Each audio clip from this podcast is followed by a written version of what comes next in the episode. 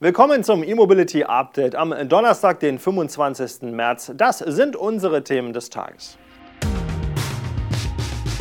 Renault bringt neue E-Lkw und nennt erste Details zum nächsten Elektro-Kangoo. Porsche entscheidet über Elektro-Boxster. Carsharer Miles nutzt 150 VW ID3 und Elektro-Lkw in Überlänge. Los geht's.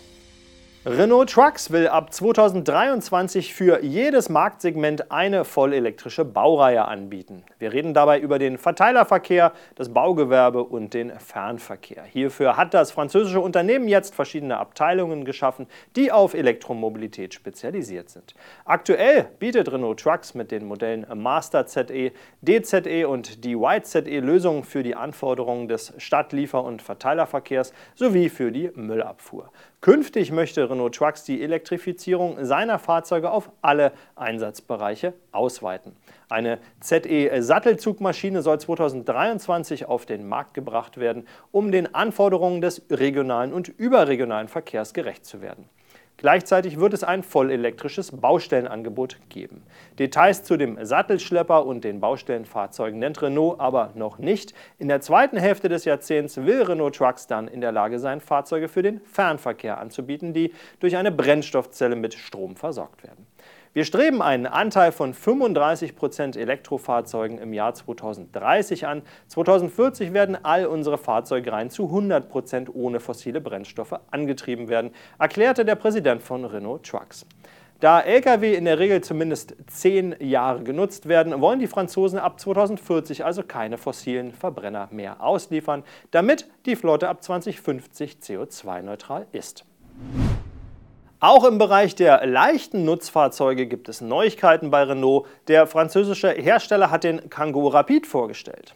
Dieser soll im Juni auf den Markt kommen und wird ab 2022 auch wieder in einer vollelektrischen Variante angeboten.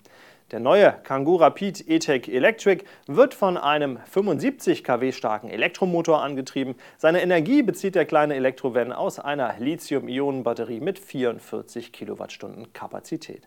Das soll eine Reichweite von rund 265 Kilometern ermöglichen, wie Renault jetzt mitgeteilt hat. Die Batterie soll mit bis zu 22 kW an AC-Ladestationen oder Wallboxen bzw. 75 kW an DC-Stromspendern geladen werden können. An einer Schnellladesäule mit entsprechender Leistung soll der Akku des elektrischen Kangoo in 42 Minuten bei 80 Prozent sein. An einem 22 kW AC-Ladepunkt dauert die vollständige Ladung genau zwei Stunden. Mit 11 kW sollen es 4 Stunden 30 sein. Der Kangoo Rapid soll in zwei Längen angeboten werden. Die Standardversion bietet 3,3 bzw. 3,9 Kubikmeter Laderaum und 540 bis 740 Kilo Nutzlast. Die später kommende Langversion soll zwischen 4,2 und 4,9 Kubikmeter Laderaum erreichen. Beim Kangoo Rapid handelt es sich bekanntlich um die Nutzfahrzeugversion des Kastenwagens. Es wird auch eine Pkw-Variante geben. Ob diese beim Antrieb auf abweichende technische Daten kommt, ist noch nicht bekannt. Preise hat Renault auch noch nicht genannt. Klar ist aber, dass im nächsten Schritt auch ein Ableger für Mercedes-Benz kommt. Dabei handelt es sich um den elektrischen Citan. Porsche hat noch immer nicht entschieden, ob die nächste Generation der Baureihe 718, auf der die Modelle Cayman und Boxster basieren, einen reinen Elektroantrieb erhält. Nachdem es im Herbst 2019 hieß, man wolle innerhalb der kommenden zwölf Monate final hierüber entscheiden, sagte Porsche-Chef Oliver Blume nun gegenüber Auto Express, dass die Entscheidung noch einige Monate in Anspruch nehmen werde. Bis zum Sommer soll diese aber fallen. Es besteht die Möglichkeit, dass wir den 718 elektrisch machen, aber wir befinden uns noch in einer Konzeptphase, so Blume. Aber er denkt immerhin, dass es ein positives Potenzial dafür gibt. Und wenn wir den 718 Electric bauen, sollte er wie ein 911 und alle anderen Sportwagen gefahren werden können, erklärte der Porsche-Chef. Ein Faktor wird sicher die verfügbare Batterietechnologie sein.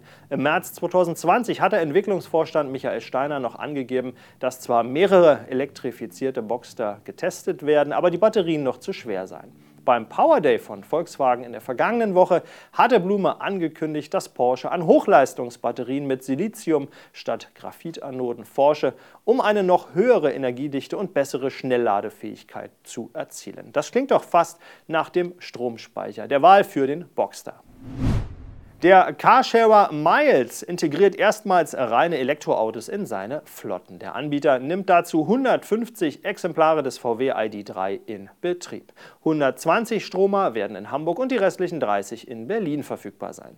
Die Elektroautos werden in der Miles-App künftig mit dem Buchstaben E gekennzeichnet. Der Preis, bekanntlich wird nach Kilometern abgerechnet, beträgt wie bei allen anderen gut 3000 Pkw des Carsharing-Anbieters 89 Cent pro Kilometer. Die Erweiterung der Flotte in Richtung Strom wird von Miles natürlich als logischer und konsequenter Schritt verkauft. Hintergrund der vierfachen Anzahl an ID3 in der Hansestadt gegenüber Berlin ist laut Miles, dass die Stadt Hamburg Elektromobilität stärker fördere. So dürfen in Hamburg Carsharing-Elektrofahrzeuge im öffentlichen Raum kostenfrei parken. In Berlin ist das Parken nur während des Ladevorgangs kostenfrei. Zudem sei die Ladeinfrastruktur und Dichte in Hamburg fortgeschrittener. Dieser Unterschied macht sich verglichen zur Einwohnerzahl und der Fläche deutlich bemerkbar, teilte das Unternehmen mit. Hinzu komme, dass die Ladepunkte in Hamburg hauptsächlich von der Stadt betrieben werden, was sich deutlich in den Preisen für das Laden niederschlage. Das Ende der Fahnenstange wird das sicher noch nicht gewesen sein. Miles kann sich gut vorstellen, bald weitere E-Fahrzeuge einzuflotten. Das Schweizer Bundesamt für Straßen, kurz Astra, hat dem Unternehmen Designwerk genehmigt, zwei überlange Elektro-Lkw-Modelle der Marke Futuricum zu bauen. Damit sollen Batterien mit bis zu 900 Kilowattstunden Kapazität verbaut werden können, um weitere Anwendungsfälle zu ermöglichen. Bisher sind in den über 70 Fahrzeugen, die Futuricum in der Schweiz und im Ausland ausgeliefert hat, Batterien mit bis zu 680 Kilowattstunden verbaut, was für die meisten Anwendungen auch ausreicht. Viele Kunden wollen nun aber weitere Distanzen überbrücken. Das Problem, dafür müsste Futuricum größere Batterien verbauen, was aber mit den regulären Achsabständen nicht möglich ist. Daher hatte Designwerk beim Astra einen Antrag auf eine Ausnahmeverfügung für zwei Modelle gestellt, der nun genehmigt wurde. Damit können bei Sattelzugmaschinen und Automobiltransportern die Batteriepacks nun sowohl zwischen den Achsen wie auch hinter der Fahrerkabine platziert werden. Die XXL-Stromer werden dadurch einen Meter länger. Mit diesem zusätzlichen Meter können wir bis zu 900 Kilowattstunden Kapazität verbauen und eine konkurrenzfähige Reichweite auch im Logistikbereich erzielen, sagte Designwerk CEO Adrian Melliger. Die Produktion von Sattelzugmaschinen mit diesen Batterien ist bereits angelaufen. Beide Fahrzeuge sollen noch in diesem Jahr ausgeliefert werden. Das war unser E-Mobility Update für heute. Danke fürs Zuschauen oder Zuhören in der Podcast-Version. Ich wünsche Ihnen einen erfolgreichen Tag. Tschüss.